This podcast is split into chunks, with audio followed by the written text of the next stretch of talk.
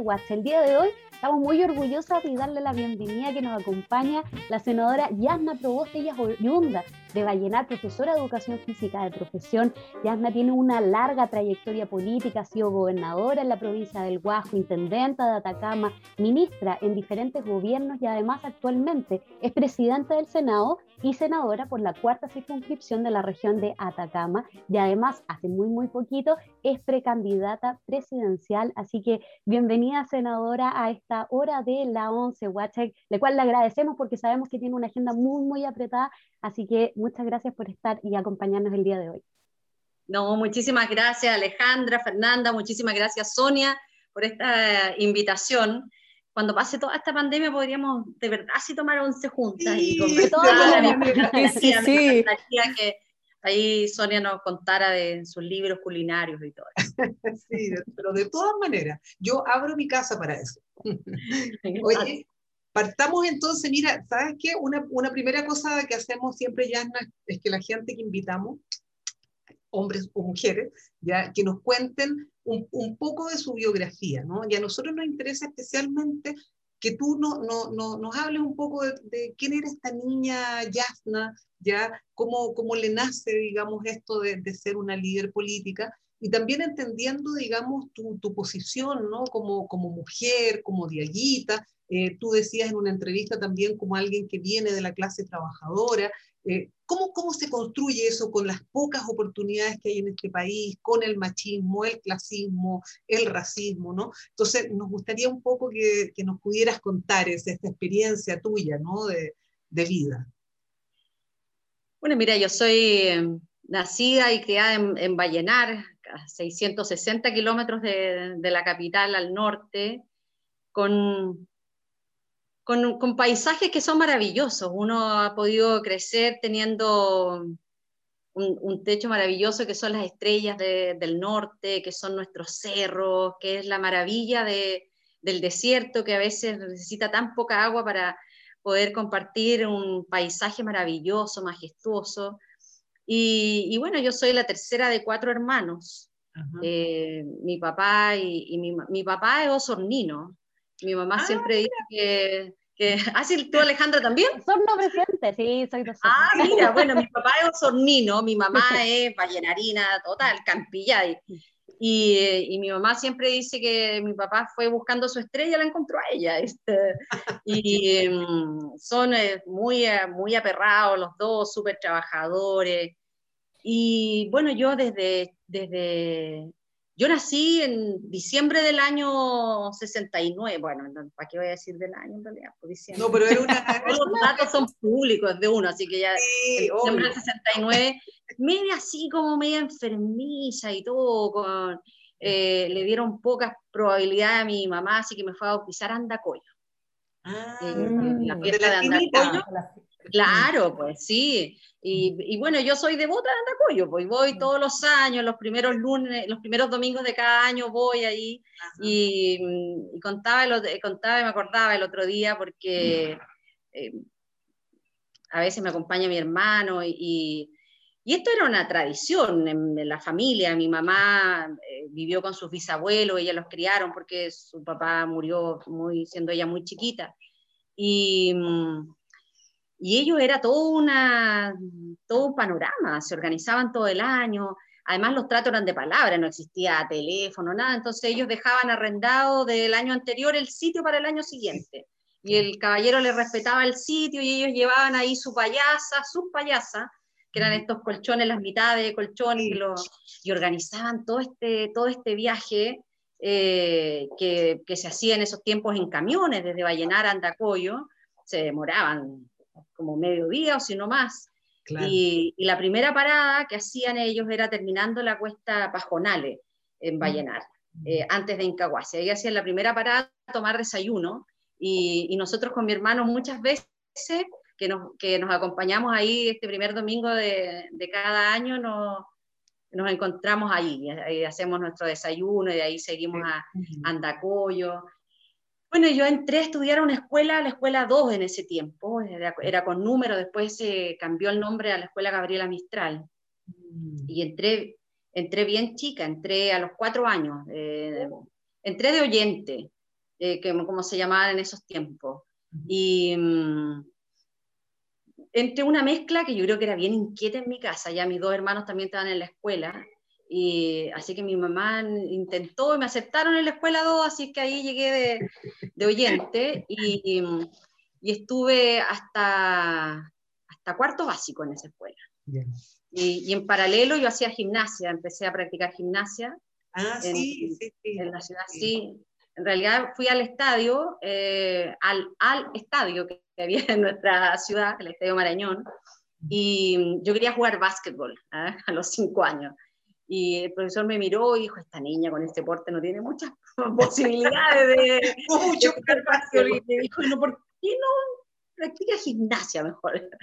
Y bueno, y ahí empecé en la gimnasia, me gustó, ya después empecé a competir, allá a los siete años, y estuve en ese colegio hasta cuarto básico porque mm, después me, me fui a Santiago, a la Escuela de Talentos Deportivos, y me mandaron al Internado Nacional Femenino, como, como a todas las niñas que éramos de otras ciudades distintas a Santiago. Claro, El claro. problema era que en el Instituto Nacional Femenino partía de séptimo básico, yo estaba en quinto.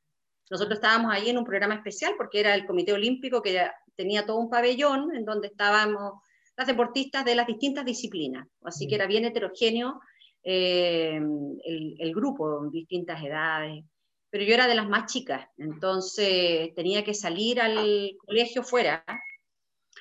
Yo creo que bueno, la vida va marcando también el carácter de todo, porque había un día a la semana que el, que el almuerzo era espectacular, porque era puré con gordas. Era maravilloso. Y, y como yo tenía un horario distinto del internado nacional, porque todas las niñas del internado salían a la misma hora, se sentaban en los comedores, en las mesas largas, llegaba la persona ahí en la esquina de la mesa y empezaba a repartir. Eh, y cuando yo llegaba, sobre todo ese día, que, que era ese el, el, menú, me encontraban con que ya no era tan abundante el plato y, y, había desaparecido la, la compañía del puré. Entonces, yo creo que a eso me pasó como la primera vez y ya después golpeé la mesa nomás. Pues, y exigí mi, mi, derecho, nunca más nadie me quiso quitar nada de, de, del almuerzo. Y, y, bueno, fueron tiempos bien, bien difíciles porque a mí me gustaba mucho la gimnasia. Y, y yo ya a esa edad, a los 10 años, yo ya había sido campeona nacional. Sí, pues. Eh, entonces, para mí mi vida giraba, o sea, yo ojalá 20 horas al día pudiese dedicarlos a entrenar. Eso era mi, mi pasión. Pero, pero fue brusco el despertar porque, claro, me vine al internado, mi mamá me dejó, un, no sé, domingo en la noche, yeah. y me quedé sola. Po. Y con 10 años ahí, churra. Yo creo que, sí. yo en ese tiempo pensé que se me había acabado toda el agua de los ojos, pero no. A lo largo de los años he tenido una capacidad importante de reciclar porque claro, sigue claro. saliendo. Sí, y, te templó bueno, eso, ¿no? Te, ¿ah? templó, te templó esa experiencia. Claro, porque fue bien, fue bien especial. Pues fue, o sea, nunca había aquilatado el tema de ya de estar sola, de salir de mi casa, de no tener... Eh, todo lo que tiene una niña de 10 años en una familia en donde eh, sus hijos son eh, lo más importante. Yo tengo una mamá que es muy, eh, que a diferencia de uno, digamos, es, es muy, es muy presente, es muy, hasta el día de hoy lo hace todo. Uh -huh. Está preocupada de todo, tiene una energía impresionante. Uh -huh. y, y, bueno, y empezar ahí, que ir a la escuela, volver sola sin que alguien te revise los cuadernos, eh, los entrenamientos, los entrenamientos eran bien, bien exigentes, bien duros. Y, pero, pero, ¿sabes lo lindo? Venía ahora en el camino conversando con, eh, con una amiga que, que, somos amigas desde esa época. Yeah. Eh, con Claudia Perelman, que ah, es de gimnasta y, sí, sí, sí, y, uno, y uno a lo largo de los años ha, ha tenido la posibilidad maravillosa de, de conservar esa, esas amistades, esos recuerdos, esas vivencias, así que fue una etapa muy, muy linda. Eh, la gimnasia en particular en esa fue bien, bien golpeada. Nosotros estábamos en lo que se denominaba Plan 79-83 para ir a, a, los Panamericanos del 83. Ah, eh, el deporte de alta, de alta competencia es un deporte de, de alta... Eh, Exigencias. De hartas restricciones también, ¿ah? de, hartas, de hartas restricciones. Y bueno, finalmente la gimnasia se quedó sin financiamiento. Y, todo ese tiempo no hubo posibilidades de, poder llegar a, los Panamericanos. Después yo volví a Vallenar, estuve en otro, eh, llegué al Liceo Santa Marta en Vallenar, y después, justo en Vallenar, había un colegio que era tradicionalmente de hombres, ahí había estudiado, eh, había estudiado mi hermano, y, y justo anunciaron que se hacía mixto. Ya. Y yo dije, bueno, ¿por qué no? Pues, Santa Marta era un colegio de puras mujeres y me fui a, a, San Francisco. Y también fue rudo, fue rudo al comienzo, porque eh, imagínense, toda una tradición de hombres que llegaran las primeras mujeres, éramos pocas por curso, entonces, claro, no... Eh, lo que mm, lo que allí también nos ocurrió fue algo bien, bien maravilloso, porque al comienzo yo creo que nadie, ninguna de nosotras era muy aceptada. Y, yo después, desde el segundo año, fui la presidenta de curso hasta el cuarto año, pues segundo, ah, ya. Y, ahí tu liderazgo en, en, sí, pues sí, ya lo hicimos amigos y y ya desde segundo medio me, me, escogieron, en cuarto medio de hecho tuvimos competencia, se nos levantó otra lista en el, en, el curso y de, un compañero que se había ido que después había vuelto. Y, y, bueno, le ganamos y fui, también armamos el centro, el centro de alumnos de, de, todo el liceo y también fui la presidenta, fui la primera presidenta de ese centro de alumnos, en momentos que eran bien difíciles en nuestro país, pues vivíamos ahí en plena en plena dictadura, eh, soñar con la recuperación de la democracia era, era eso, un anhelo. En mi casa, a pesar de que eh, una, una, casa de familia de clase trabajadora, mi papá trabajaba, eh, en mi casa siempre estaba el Fortín Mapocho, la revista Hoy, y, y, era parte de la conversación permanente. Entonces uno dice, mire, cuando a veces se quejan en mi casa de mis, papás, así como mi mamá sobre todo, me gustaría que uno se dedicara como a otra cosa. Eh, y digo, bueno, pero si eso es la vida que uno vivió, uno, uno desde la adolescencia le empezó a preocupar qué es lo que pasaba en el entorno, qué es lo que pasaba en el barrio, qué es lo que pasaba en la sociedad. Porque estos eran los temas que se conversaban en mi casa, estos eran los temas que se leían en mi casa. Y, mm, y bueno, eh, para nosotros también, eh, cuando después me vine a la universidad de, de Vallenar, me vine a Valparaíso, me vinieron a dejar mis hermanos, que los dos ya estaban en la universidad. Eh, mi hermana estaba en ese tiempo ya con cuarto año de tercero, tercero de ingeniería en agronomía en, la Católica de Valparaíso, mi hermano estudiaba también educación física en, en la Universidad de Tarapacá y, los dos me vinieron a dejar a, Valparaíso, a dar las pruebas especiales. Yo quería estudiar educación física, había que dar pruebas especiales. Ay, ¿por qué tenías que dar pruebas especiales? No, porque siempre en, eh, la carrera se necesita dar pruebas especiales de, de, formación. Había pruebas de ah. atletismo, de ritmo, de natación. Ah, mira. Eh, entonces, eso era... No sabía eso. Eh, sí, a mí me gustaba, me gustaba mucho esa, yo de, yo, de hecho, uno queda en la carrera de educación física preseleccionada, no queda seleccionada. Y yo había quedado seleccionada en ingeniería mecánica en Antofagasta. Ya. Y preseleccionada en educación física, acá en la UPLA. Mi papá me, me, me, rogaba que me fuera a Antofagasta. En ese tiempo, así como el gran incentivo, me decía, hija, yo le pago, vayas en avión. O sea, yo en ese tiempo jamás había andado en avión. Y, y yo decía, no, yo quiero estudiar educación física. Y, me quedé acá en la UPLA y mm, mis hermanos me fueron a buscar pensión y por supuesto todas les parecían que no eran adecuadas y me dejaron en un pensionado de monja, en el Mary Prut de ah, Valparaíso. genial, ya. Mary Prut duré poquito, duré, muy, muy poco porque el reglamento del colegio era un tanto rígido para mi, mi forma de ser. Entonces, Claro, habían horarios, la luz, que uno no podía correr. Yo en general eh, soy de, buena conducta, pero inquieta. Entonces eso era, era complejo. Eh, pero tengo muy lindos recuerdos de ese, de ese tiempo. Después mi mamá se vino a vivir a Valparaíso. se trasladó para acá y bueno, cuando me fui a Santiago... Ah, sí, bueno, cuando me fui a Santiago también, ¿ah? después cuando me fui al internado, yo vivía en el internado, mi mamá viajaba todos los viernes en bus a, buscarme para cuando salía del internado, el sábado, el domingo me acompañaba, me revisaba las, tareas y todo, me acompañaba, me, me sacaba a jugar y, después se devolvía para estar con mis hermanos que se quedaban en Vallenar.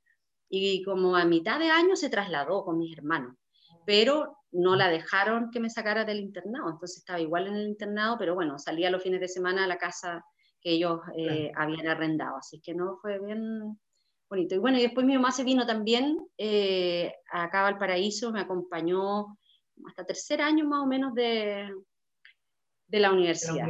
y, típico que uno se viene de, de su casa y, usted va a estudiar, no se mete en problemas y todo. Bueno, en segundo año ya entré al centro de alumnos de, de mi carrera. Eh, fui presidente del centro de alumnos, en tercero, en cuarto, después estuve en la federación, eh, armamos una red de estudiantes de, educación física y, mm, una red nacional y también fui vicepresidenta.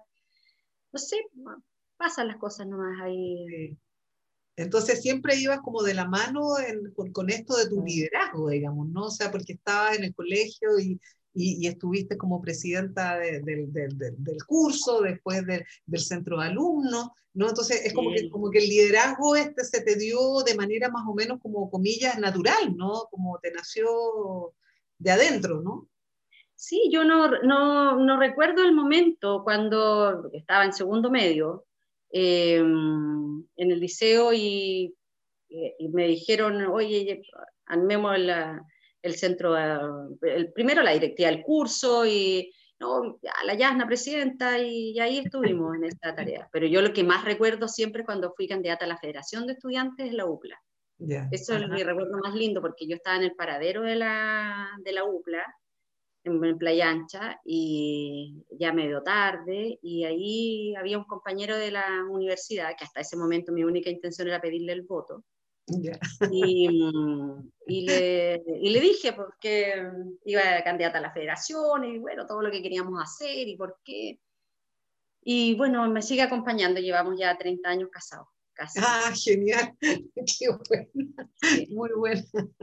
Qué bueno. Qué, linda. Qué, lindo, sí. Bueno, y con él, con Mauricio, tenemos dos niños, ya grandes también, niños digo yo, uno tiene ya 22, piloto, eh, la más chica está en cuarto año, estudia traducción e intérprete inglés-español, acá en, la Católica Valparaíso. Sí, nuestros niños, tengo sobrinos, bueno, mis papás, y, una, familia. una, familia. bien, una familia bien, bien grande, muy cariñosa.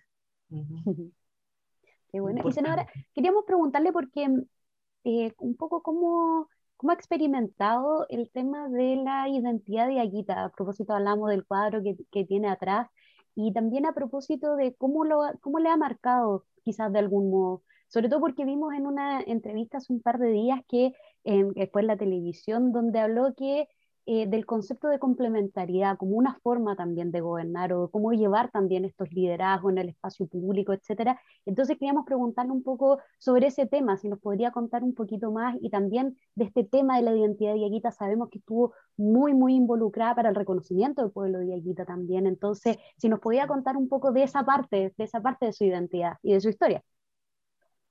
Mira, yo les contaba hace algún momento que mm, eh, la vida de mis bisabuelos fueron muy presentes para nosotros, porque ellos vivían con, ellos criaron a mi mamá. Mm. Y, ya eran, eran muy mayores siempre cuando nosotros eh, éramos, éramos chicos.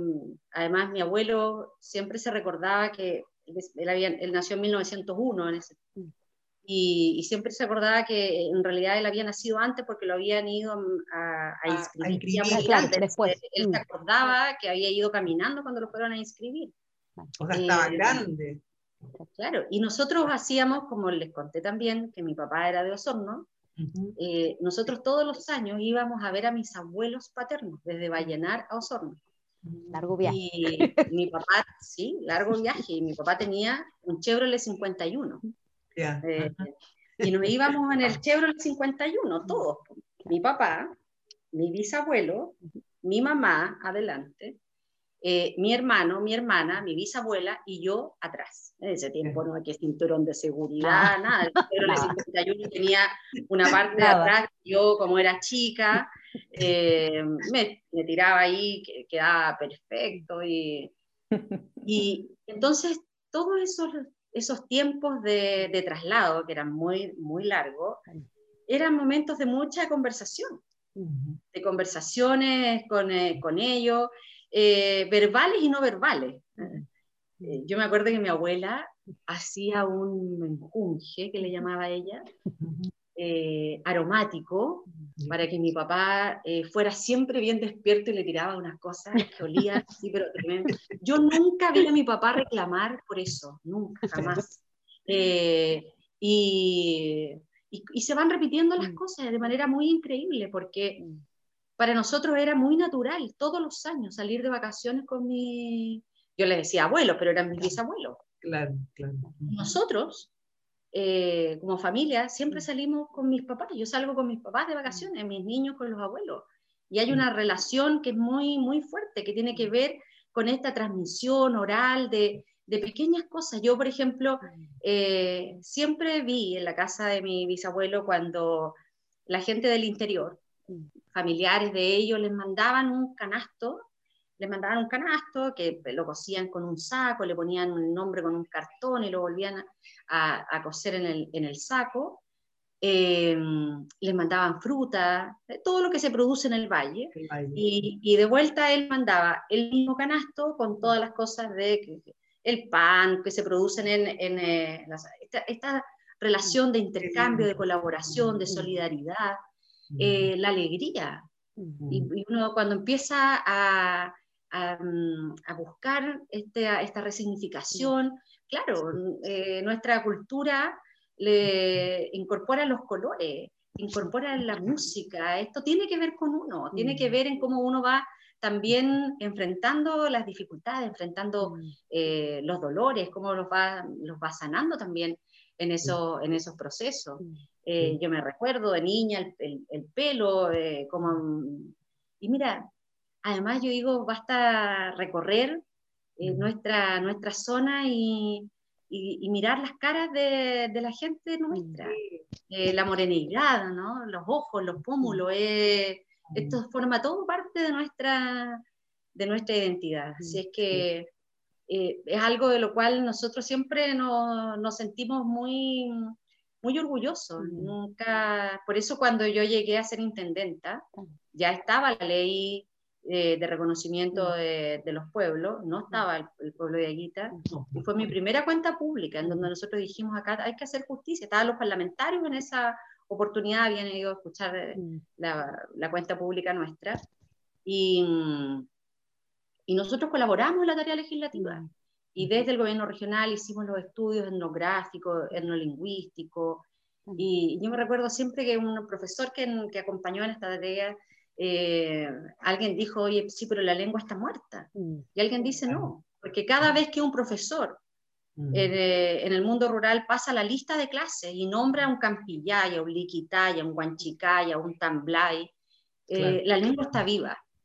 Entonces, cómo este, este tongo va, va también marcando una, mm. una, generación es algo, es algo que, que para nosotros tiene que ver también con, con que eh, entendamos en que habían quienes llegaron antes y que nosotros formamos parte de, esa, de esas generaciones y, y, para nosotros también es muy, es muy lindo ver cómo surgen eh, organizaciones, cómo, cómo, van estudiando también y, y, van generando un proceso de, de reidentificación que es muy, que es muy necesario. Sí, sí.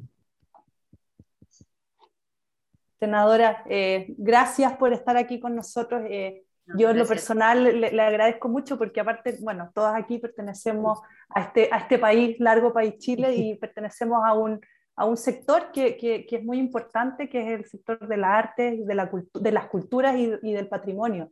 Y usted siempre ha estado muy ligada con, con, nuestro sector y ha sido una defensora acérrima eh, de las necesidades, no solamente del sector, sino que también de la ciudadanía para con las culturas y el patrimonio.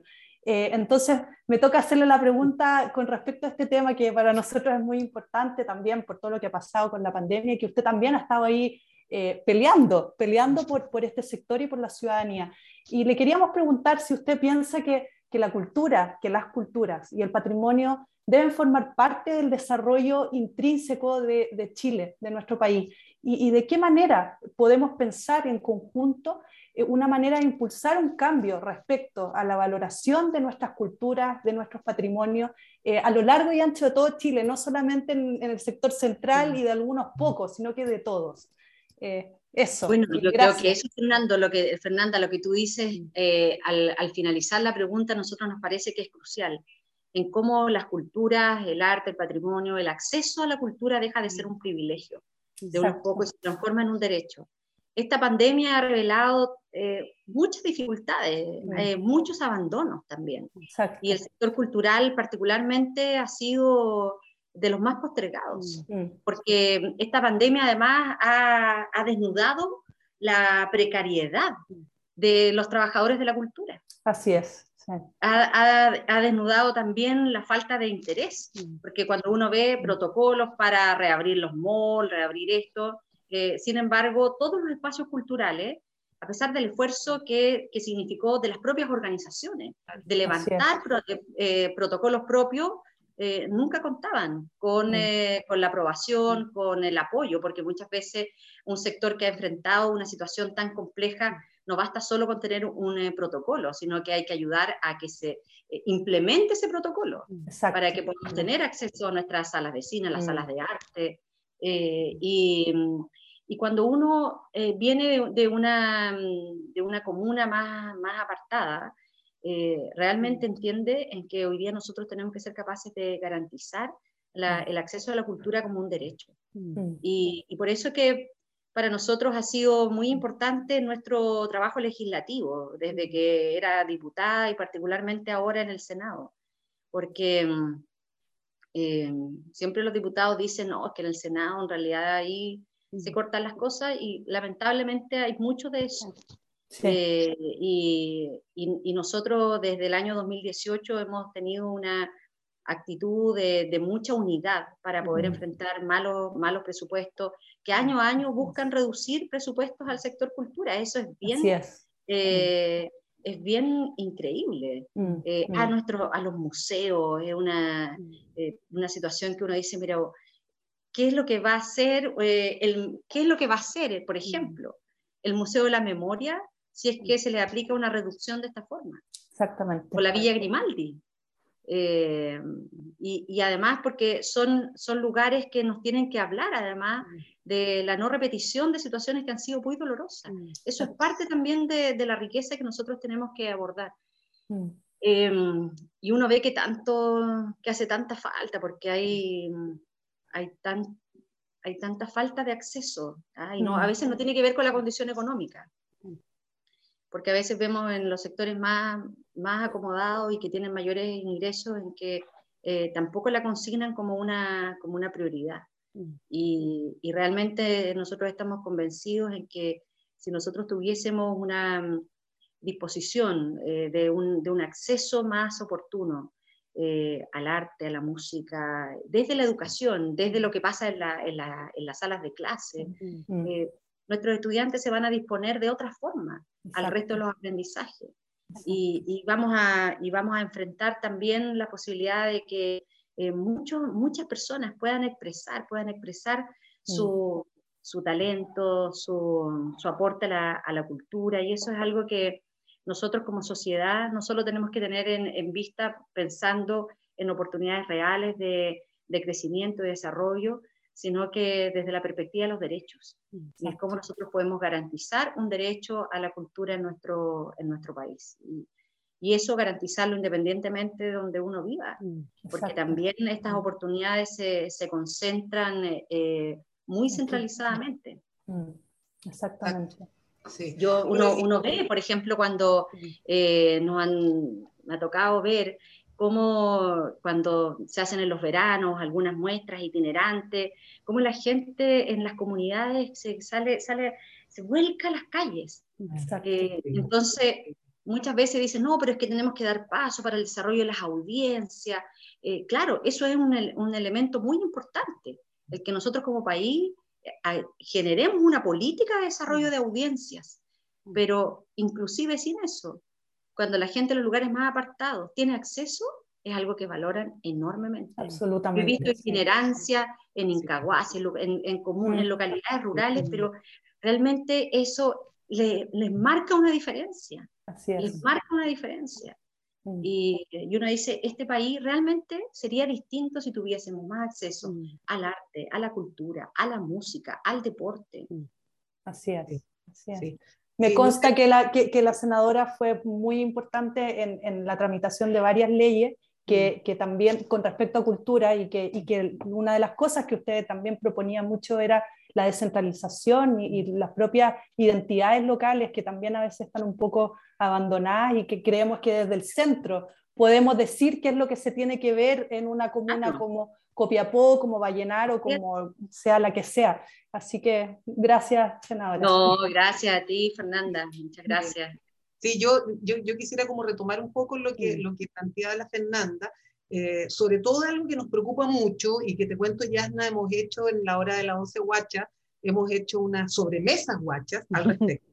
¿Ya? ¿Ya? Tiene que ver justamente con algo, una preocupación muy profunda que tenemos con la indicación sustitutiva a la ley del Consejo de Monumentos Nacionales, ¿ya? Mm. Que para nosotros, eh, bueno, yo, yo también asistí junto con otras personas también a todo lo que fue el proceso, digamos, de gestación de eso, y por supuesto nos alejamos del, del ministerio y también nunca más nos miraron, obviamente, porque eh, hicimos una, una, crítica primero muy abierta dentro del propio ministerio y, luego cuando no fuimos escuchados y escuchadas, bueno, eh, empezamos a crear algunas instancias para reflexionar sobre esto. Y entonces Acá yo diría dos, dos cosas que me, que me, interesaría como, como reflexionar contigo. Por un lado, digamos, este tema de comprender, ¿no es cierto?, el, el, patrimonio cultural como algo absolutamente amplio, que no solamente está relacionado con los temas de la alta cultura, sino es que justamente tiene que ver con todo lo que son las manifestaciones populares, con todo lo que es nuestra historia, ¿ya? Entonces, ese concepto, ya eh, creo que en esta indicación sustitutiva está muy dejado de lado por, por, una parte, pero por otra, algo muy preocupante, ¿no es cierto?, es que se hizo sin la participación de las comunidades.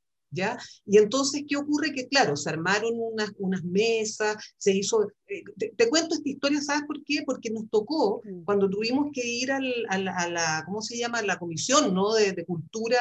De, eh, la Cámara. A la, a la Cámara, realmente había un desconocimiento que a mí me impactó profundamente, desconocimiento por parte, digamos, de los diputados de lo que significa este tema del patrimonio cultural. Entonces, por eso, por eso te hago, digamos, esta, hago esta, esta conversación más larga, digamos, esta pregunta más larga, porque nosotros, ¿qué, es lo que nos preocupaba? Nos preocupaba el hecho de que muchas veces estaban legislando sin tener idea de las implicancias. Y una de las implicancias es que no se puede ¿no es cierto?, pensar en el patrimonio cultural sin la participación de las comunidades. Y participar en las comunidades no es que yo vaya y te invito a una mesa, no sé qué, y tengo todo armado y te digo, oye, Yana, ¿qué piensas tú de esto? ¿Ya? no es eso. Ya la propia UNESCO, ¿no es cierto?, tiene todos unos protocolos de cómo uno tiene que trabajar con esto, etc. Entonces, a mí la, la, la, preocupación más grande es que esa, esa, esa, esa comisión de cultura aceptó la idea de legislar. ¿Ya? Y se supone que eso ahora, ¿no es cierto?, pasa y hay una discusión en la Cámara de Diputados y luego pasará, digamos, a lo de los senadores, ¿no? Entonces, mi, mi preocupación y mi pregunta es, ya, uno, ¿cómo, ¿cómo, entiendes tú, digamos, este, este tema de una indicación sustitutiva sin participación de las comunidades en general, pero sin participación además de las comunidades indígenas, ¿ya? El 80% del patrimonio cultural de Chile es indígena, ¿ya? O es patrimonio mestizo. ¿ya? Entonces, ¿cómo se puede pensar, ¿no es cierto?, en legislar sobre algo que ya, ya parte, digamos, con, con esa carencia. Y lo otro, digamos, es que las mismas mujeres, por ejemplo, de Quinchamalí, que, que, bueno, ellas ven siempre nuestro programa también, seguro que van a estar escuchando digamos, esto que estamos hablando, ya las mujeres de Quinchamalí, las mujeres de Rari, los propios bailes chinos, ya la gente, digamos, que, que, que obtuvo este reconocimiento en la UNESCO, alegó, alegó, alegó, pidió, ¿no es cierto?, participación y simplemente se cerró eso. Entonces, mi pregunta ya es, bueno, tú eres, eres además presidenta ahora, ¿no es cierto?, del Senado, ¿Y cómo, cómo encaras esto? ¿Cómo, cómo tú, tú, digamos, puedes leer, puedes entender, digamos, una indicación como esta y qué futuro le ves a esto?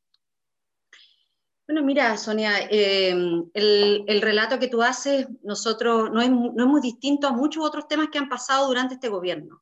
Nosotros particularmente, respecto de esta iniciativa, tuvimos la posibilidad de juntarnos con la Asociación de Funcionarios del Ministerio de la Cultura, las Artes y el Patrimonio, y, hemos conocido la mirada de ellos, por cierto, una mirada muy crítica respecto a esta iniciativa, porque pareciera que no solo no conversaron con, eh, con todas eh, aquellas comunidades que están en, los territorios reconocidos por la, por la UNESCO, sino tampoco ni siquiera conversaron con eh, los funcionarios de la propia institución. y, y, hay un factor común con otras iniciativas que, que nosotros hemos tenido que establecer, un, un, freno muy, muy fuerte, en donde pareciera que hay más bien una intención de, de negocio, de mercado, que una mirada en materia de eh, protección del patrimonio. Eh, lo digo porque, Sonia, en, el, en, el último, en los últimos años no han sido pocos las iniciativas en ese sentido, que a veces uno también se pregunta, yo digo, ¿por qué? Voy a poner un ejemplo. Eh, kinder obligatorio. Sí. Eh, un buen título. Sí. Uno podría decir, ¿quién puede estar sí. en contra del kinder obligatorio? Bueno, nosotros estábamos en contra del kinder obligatorio, porque en la letra del proyecto lo que decía es que lo hacía obligación para los niños.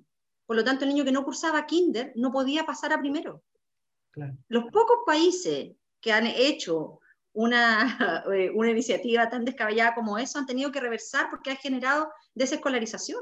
Uh -huh. en, en, un país como el nuestro, en donde ya tenemos un 98% de cobertura, cuando uno dice cuál es el delta que nos, que nos queda por llegar a una cobertura total, son precisamente las comunidades indígenas, son precisamente los territorios más aislados, son claro. precisamente territorios rurales. A esos territorios, de, a esos niños de esos lugares los íbamos a condenar a la desescolarización. Claro. Y ese proyecto pasó soplado por la cámara. Uh -huh, uh -huh. Y, y, y, y, bueno, nosotros empezamos a escuchar, a invitar a expertos, y, y, ayer ya definitivamente, no me cabe duda, tal vez voy a dar un anticipo, ojalá me equivoque, pero yo creo que, yo creo que el gobierno va a terminar vetando la ley. Nosotros la despachamos ayer ya del Senado, después de una comisión mixta eh, y todo. Lo mismo nos pasó con Sala Cuna Universal. Porque yo creo que al que sí hay que darle un premio al que le pone los títulos a los proyectos, que no tienen nada que ver con la letra. Entonces, cuando decían sala cuna universal, ¿quién va a estar en contra de esa cuna universal? Y ahí de nuevo, la negrita en la clase, yo, yo estoy en contra. Porque en realidad todo lo que habíamos hecho durante muchos años de entender a la educación inicial como parte del aparataje educativo, en donde, donde el niño y la niña eran sujetos, sujetos de una acción educativa. Eh, lo que hacía Sala Cuna Universal, primero introducía el lucro, sacaba la plata de los trabajadores de la AFC para entregárselo a los servicios privados que iban a proveer esto, en función de qué? De la jornada laboral. Si la madre trabajaba jornada completa, el niño podía estar jornada completa, si fue media jornada. Entonces uno dice, esto no está en función de los niños y de las niñas, está en función de la madre. Eh, y entonces uno tiene que mirar un poco más allá. Y todas esas iniciativas estaban marcadas también por el negocio, estaban marcadas por el lucro. Porque cuando nosotros le dijimos respecto de kinder obligatorio, en que era inmoral, eh, terminar con las posibilidades de que un niño pudiera ingresar al sistema escolar por el solo hecho de no tener kinder, nos dijeron, ah, pero podemos hacer unas evaluaciones. Uh -huh. y, y, que generamos una agencia que haga las evaluaciones, o sea, nuevamente mercados, mercados asociados a los temas de educación. Uh -huh. Y en los temas patrimoniales no, no, es, muy, no es muy distinto. Uh -huh. eh, nosotros, bueno, yo formo parte de la comisión de, en, en la Cámara de Diputados, la Comisión de Cultura está parte de la Comisión de Educación. Ya. Eh, y, y, deporte también esta parte, son tres comisiones. En el Senado, como somos menos, es una comisión para los tres temas, educación, ah. cultura y deportes. Perfecto. Así es que, como, como dirían, allá, allá esperamos la iniciativa.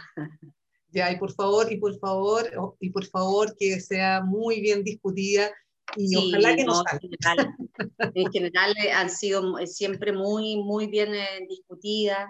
Eh, nosotros además tenemos mayoría en la comisión, somos tres, pero, pero a veces también nos sorprendemos en que hay eh, algunos, a veces hemos tomado eh, acuerdos, acuerdos unánimes en, alguna, en algunas materias, pero, pero claro, a veces los parlamentarios oficialistas se alinean con las iniciativas de, del gobierno. Uno siempre espera tener un poquito más de análisis crítico de cada una de las iniciativas y escuchar. Yo creo que eso para nosotros es una base para emprender cualquier, eh, cualquier propósito, que es el diálogo, que es escuchar, que es identificar a actores clave y escuchar aquellas voces críticas, porque mm, siempre se puede aportar y se puede mejorar y enriquecer una, una iniciativa legal. Así es que bueno, en eso, Sonia, ya los funcionarios del Ministerio de las Culturas, las Artes y el Patrimonio nos habían manifestado su profunda preocupación respecto de este, de este proyecto de ley y, todavía, de acuerdo a lo que nosotros sabemos, todavía está en la Cámara de, la Cámara de Diputados. Sí, sí. Bueno, tenemos esperanza entonces. Sí, tenemos esperanza. Lo último que se pierde. Senadora, quería llevarlo a, otra, a otro ámbito relacionado porque lo hemos escuchado en, en, su discurso también de su historia, de su propia historia personal, de su vida política. Eh, atravesar por varios momentos en circunstancias, en contextos, en esto de tener que pelear por estos espacios de poder, eh, posicionarse como una mujer eh, en las presidencias de las federaciones, de los estudiantes, en, bueno, lo mismo en la Cámara de Senado, etcétera. Y también lo hemos visto lamentablemente también en la prensa en el último tiempo, sobre todo a propósito de su precandidatura, muchos comentarios que distan, digamos, de lo que uno esperaría, digamos, cuando se levanta una candidatura de una mujer también que se identifica como de una clase trabajadora que viene y se identifica con su identidad indígena, que es de región. Entonces le quería preguntar un poco por el tema del machismo, del sexismo, del racismo, que lo evidenciamos lamentablemente. Y quería preguntarle cómo, cómo lo ha vivido, cómo lo vive y también cómo convive eh, con esto que nosotros de repente lo vemos de afuera y decimos, chuta, qué paciencia, ¿cómo hacerlo? ¿Cómo hacerlo para sobrevivir a esta cantidad de comentarios, de cosas y de ámbitos, de contexto en el que se mueve, eh, que realmente de repente uno dice, ¿en qué mundo vivimos? Digamos, entonces quería preguntarle cómo, lo vive, cómo lo hace, digamos, para convivir con todo este, este, este tema del machismo, de la discriminación, etcétera. Oye, Alejandra, mira, es como es, como en, dos caminos. ¿ah? Yo, si de algo puede servir, lo cuento, ¿ah? y lo cuento con toda honestidad. Eh, uno es como, eh, una vez había una historia, un sapo y un conejo que hicieron una carrera, entonces alguien le dice, pero ¿cómo se le ocurre una carrera con el conejo? Pues el conejo va a ganar, es más rápido que el sapito y todo. Y, y todos en la orilla del camino le gritaban cosas en contra del sapito. Y el sapo seguía, seguía, seguía, mm. no, sé, la faula, no me acuerdo. Y, y ganó, mm. a pesar de todo lo que, eh, de las risas, de los mm. insultos. Y, y, al terminar la carrera reconoce el sapo que era sordo. Entonces yo creo que es un poco también de eso. ¿ah? Eh, un poco de, de, avanzar sin escuchar eh, mucho de eso, esos comentarios pero también eh, yo, yo tengo esta dualidad, yo convivo con esa un poco de sordera y, y con esta repercusión de muchas palabras que, que, le animan a uno. Mm.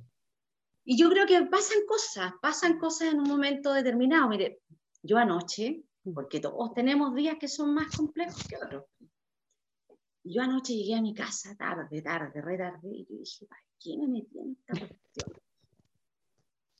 ¿Ah? porque tanta mala onda ya. Eh, pucha, que uno se entera ya a último momento, que le arman ocho debates y a uno ni siquiera le preguntan nada, pues y después, ya, Dios, y Simón, eh, Simón Bail se retiró de los Juegos Olímpicos, qué más? Llego a la plaza a llenar y les digo, yo, ¿sabe qué? Me retiré mejor, dije yo. Y de verdad me acosté y dije, ah, ¿por qué tanta mala onda en esta cuestión? Se supone que somos todos del mismo sector, ¿para qué tanta? Pero les voy a contar algo. Mm. Déjame agarrar el teléfono, déjame buscarla. Pero hoy día en la mañana eh, me levanté y, y, justo veo un mensaje. No, no lo encuentro ahora. De un comentario que hizo una persona en la radio Duna. Mm. Y, y, esta persona... Lo escuchamos. ¿Lo escucharon ustedes? Yo no lo había escuchado. Sí, supimos, supimos. Eh, supimos, lo leímos, sí. Entonces dice, respecto al anuncio presidencial realizado el viernes de la senadora Yasna Proboste, Héctor mm. manifestó, que no sé quién será Héctor, pero si tengo alguna vez un hijo, un nieto, jamás le pondría a Héctor. Eh, Héctor manifestó, me pareció un desastre su escena de proclamación, tan matapasiones, rodeada de gente gorda y mayor. Yo sabéis que cuando leí eso, mm. dije, esta es la razón por la que me tengo que estar aquí. Mm. Eso. Mm. Esta es la razón de cómo nosotros somos capaces de erradicar absolutamente y de ser categóricos, no solo en denunciar este tipo de, de, palabras que son clasistas, que son inaceptables en nuestra sociedad. Eso es lo que a mí me motivó, porque yo de verdad ayer te quedé hasta aquí, y yo dije, todavía no inscrito candidatura, puedo ir. Todavía me voy a retirar. Sí, sí, de verdad, yo ayer quedé bien impactada cuando de repente supe, no, Simón Bail se retira de los Juegos Olímpicos, no sé. Sí. bueno, si ella se preparó tanto. Mm. Eh, y, y, quería...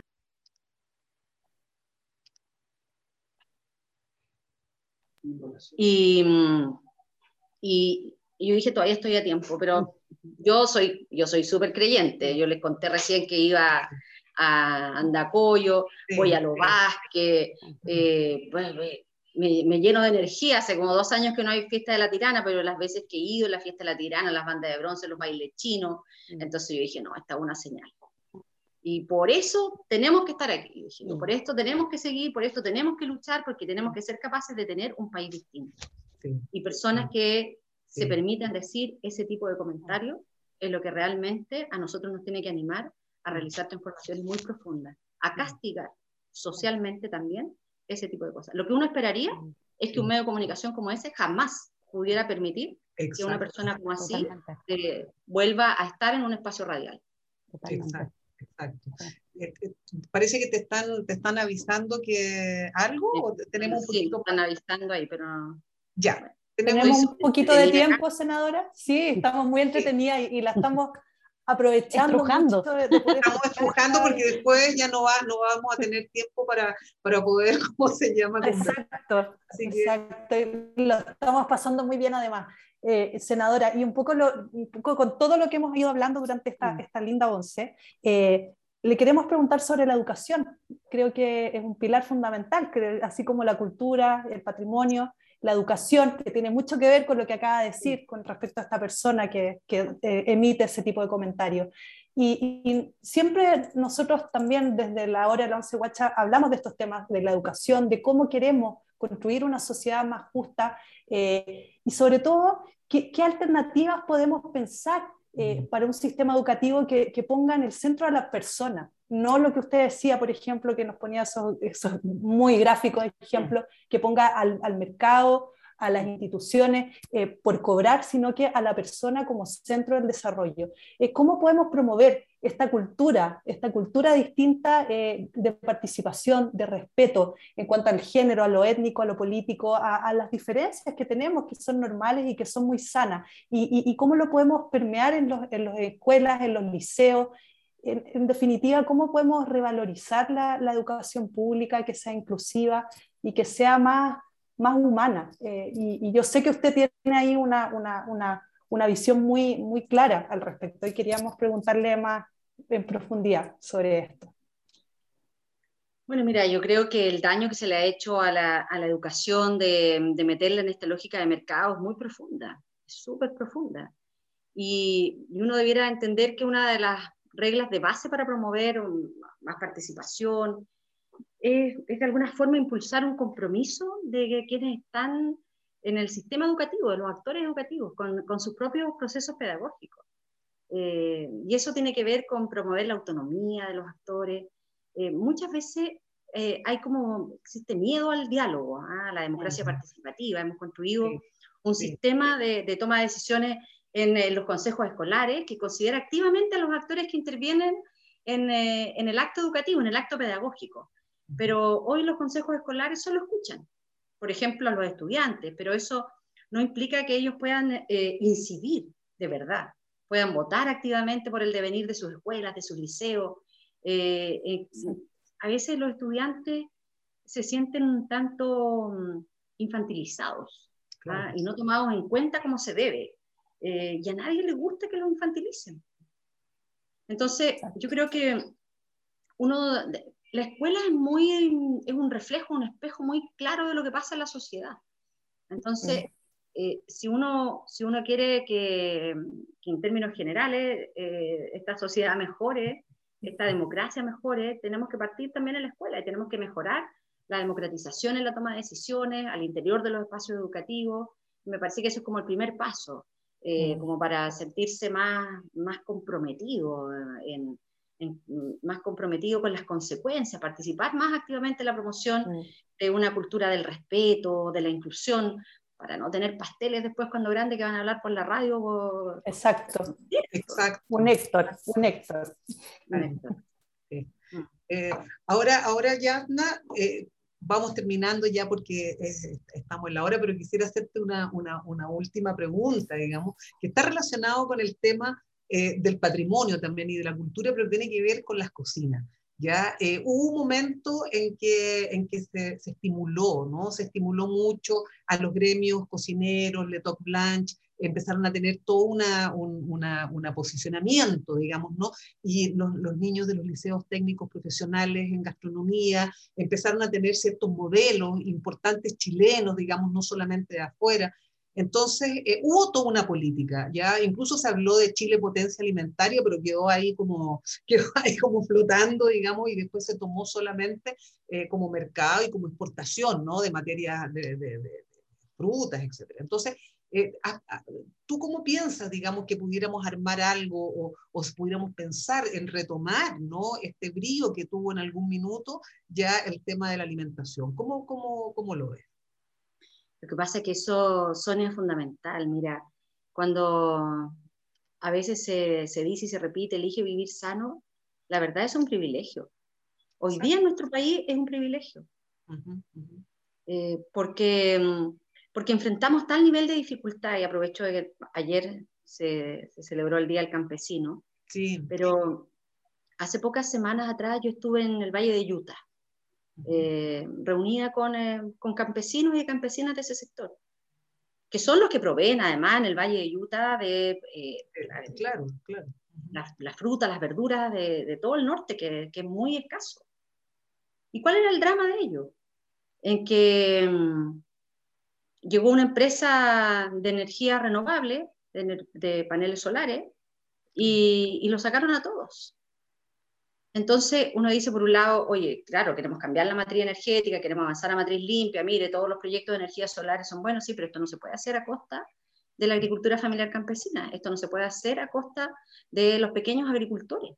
Entonces, eh, hace pocos días hablábamos precisamente en, de, en, qué quedó lo de Chile potencia agroalimentaria, quedó en eso, en una buena, en una buena frase, pero sí. con... Eh, con, con, muchas dificultades de poder avanzar en, esa, en, en, ese sentido y esto requiere un trabajo decidido del INDAP, requiere que eh, la innovación se ponga al servicio de los pequeños agricultores, el desarrollo de la ciencia, la tecnología, en línea, que ha, ha jugado siempre un rol muy importante, el Instituto Nacional de Investigación Agraria. Eh, nosotros en la discusión del presupuesto dimos una dura batalla contra la desaparición prácticamente porque los querían mandar a un ministerio sin conversar. Entonces, lo que nos, nos plantea Sonia a propósito de la indicación sustitutiva es un ejemplo más de la mm. falta de diálogo que ha tenido este gobierno con sus instituciones, que ha tenido con sus eh, pequeños agricultores también. Y yo creo mm. que eh, nosotros si queremos como sociedad avanzar también a, a, tener una vida más sana, una vida más saludable, tenemos que posicionar de una forma distinta también la agricultura familiar campesina, la agricultura de subsistencia, apoyar estos procesos. Y ahí enfrentamos una dificultad que está en la base, que es el agua. Sí, pues eh, muchas veces el drama, claro. un drama. Y llevamos 10 años, la buena noticia es que por fin el martes de esta semana después de 10 años votamos a favor del Código de Aguas y que establece prioridades de uso para la bebida humana, para la agricultura familiar de, eh, de subsistencia. Eh, y yo creo que eso va a comenzar eh, de la mano de otro, de otro gobierno, sin duda, con otro, con otro sentido, con otro proyecto transformador del país, debiera colocar estas realidades también en el centro de, nuestra, de nuestras tareas. Sí. Senadora, y esto se lo preguntamos a todos y todas quienes nos acompañan siempre de invitados en la hora de la 11 guache, como estamos hablando de alimentos. Eh, quería preguntarle si usted toma once. Y si toma once, ¿qué toma de once? Yo soy buena para tomar once, porque nosotros en el, norte se toman once. Sí, pues, eh, sabemos. comida, lo más, pero eh, yo tomo té, yo soy buena para el pan también. Debo, que están ricos. Sí, pero lo general, mira, las, se han ido como corriendo las horas de, de, once, pero para mí es muy, es muy importante. Yo soy buena para el té, me gusta, me gusta tomar té, tomo té que me lo preparo yo. Mm. Eh, tecito de, tecito de hoja me gusta ahí, mm. como el, remojado. Y, ¿Y tecito y cuando, estoy, cuando voy a mi casa le echo monte. Ya. Eh, y en mi casa tengo ahí, bueno, yo vivo al lado de la casa de mi mamá, así que ella también tiene yo tengo menta, tengo hierba luisa, me encanta. Exquisito. Y, y, té con lo que tengamos, ¿ah? un, un, pancito, huevos, lo que tengamos ahí. Fernanda, estás con tu micrófono cerrado. Sí. sí. No, qué rico, qué, qué, qué hambre.